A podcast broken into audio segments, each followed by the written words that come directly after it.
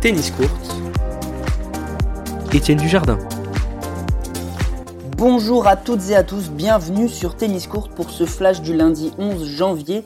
Et on démarre tout de suite par l'Open d'Australie. Les qualifications ont débuté ce dimanche à Dubaï pour les hommes et à Abu Dhabi pour les femmes. Côté français, ça passe pour Tessa Andrian Jaffitrimo, Clara Burel et Chloé Paquet. Océane Dodin s'est quant à elle inclinée dans ce premier tour. Chez les hommes, victoire d'Arthur Rinderknecht et d'Antoine Wang.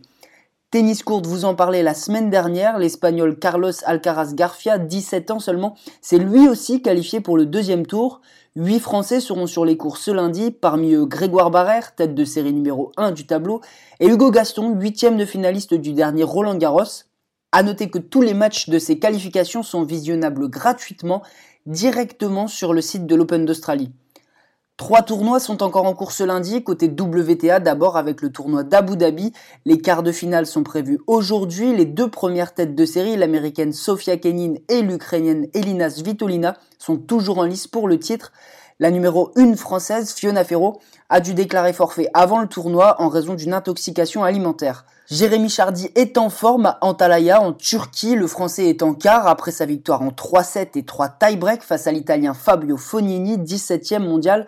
Le Palois affrontera l'Allemand Jan Lennart Struff pour une place en demi. ATP 250 toujours à Del Rebic, la révélation du dernier Roland Garros, l'Allemand Sébastien Korda, 20 ans, atteint les quarts de finale pour la première fois de sa carrière.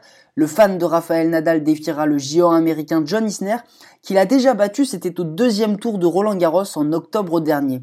Diana Yastremska, suspendue pour dopage, l'Ukrainienne de 20 ans, a été contrôlée positive à un stéroïde anabolisant, la mestérolone.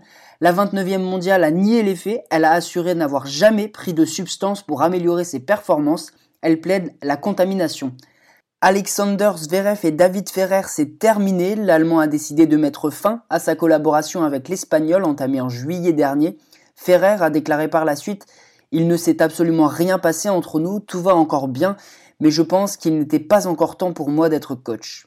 Le monde du tennis endeuillé par la mort de Bob Brett, l'un des entraîneurs les plus célèbres du circuit, l'Australien s'est éteint des suites d'un cancer, il avait notamment coaché Boris Becker lors de ses titres à Wimbledon et à l'US Open.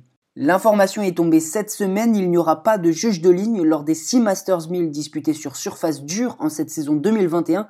Le média Tennis Majors affirme que le Hawkeye Live, l'annonce automatique des balles fautes, sera utilisé afin de réduire le nombre de personnes présentes sur les cours lors des matchs, une mesure prise en lien direct avec la pandémie de coronavirus.